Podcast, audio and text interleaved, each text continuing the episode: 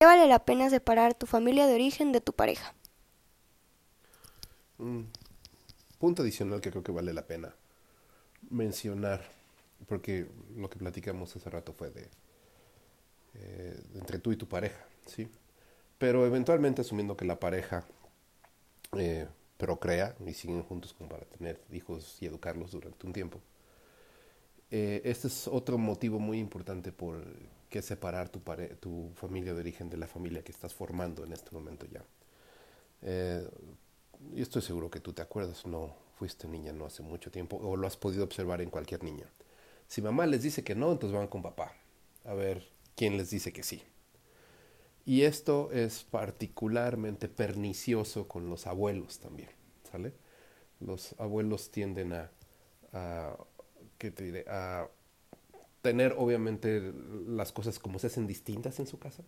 Y entonces es, es muy posible que este, los niños entonces encuentren otra, otra persona que les diga que sí a lo que quieren. Porque además los niños se dan cuenta. Eh, si no has puesto la división entre tu casa y la casa de tus papás, tus papás mandan en tu casa. O peor, si vives en casa de tus papás con tu, con tu hijo, eh, eh, no es tu casa. Eh, los que mandan son tus papás. Y los niños saben eso, los niños se dan cuenta de eso. Es muy fácil para ellos determinar cuál es la verdadera fuente de poder en, en, en una casa.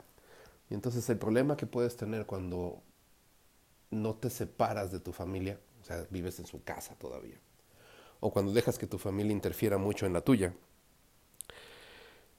es que entonces el niño recibe señales cruzadas acerca de quién manda, a quién le pide las cosas y a quién le hace caso.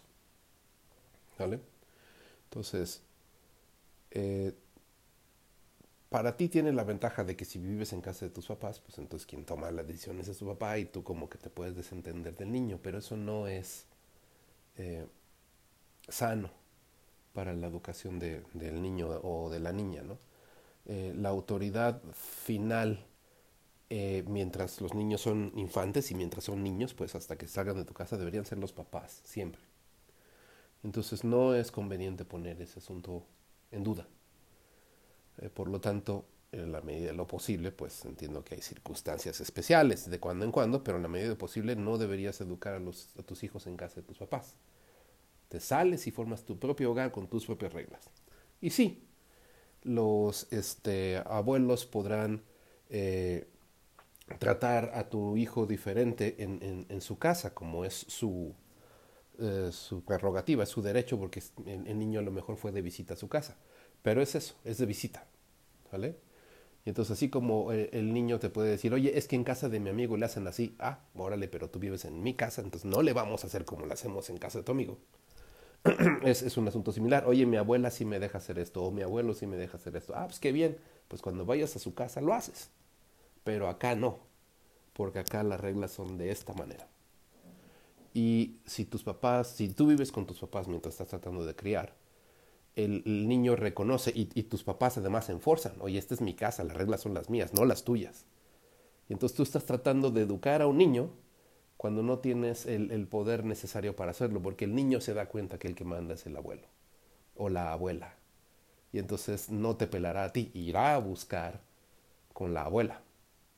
A menos que le convenga y sepa que quien le dice que sí eres tú. Entonces es una lucha de poder que es insana para, para los niños. Los niños pequeños necesitan estructura. Este, demasiada libertad es fácil confundirla con caos. Y entonces un, un, niño con demasiada libertad es básicamente un niño que eh, se, siente solo, siente que no le importa a nadie y que nada de lo que haga este, importa, pues, y entonces se, se. El tener estructura, el tener disciplina es eh, no nada más formativo para el niño, sino les ayuda a tranquilizarse, les ayuda a decir, ok, hay alguien que está a cargo y no tengo que estar a cargo yo. Bien. Pero cuando tienes dos autoridades contraponiéndose el uno al otro, el niño buscará a quien le convenga. Y no. Y otra vez le, le metes un elemento de caos sobre a quién hacerle caso. ¿Vale?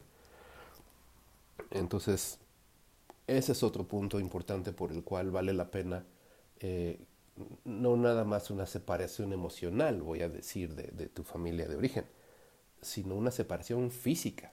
Quieres criar a tu propia familia, vete a tu propia casa. ¿Vale? Y ahí puedes este, criarlo de acuerdo a tus, propias reglas.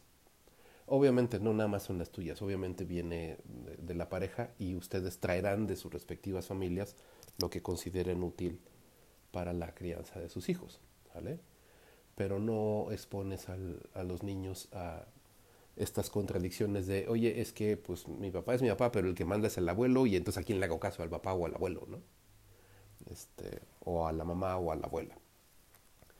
Entonces, esa es una razón, una razón más para eh, separar tu familia de origen de tu familia eh, que estás construyendo.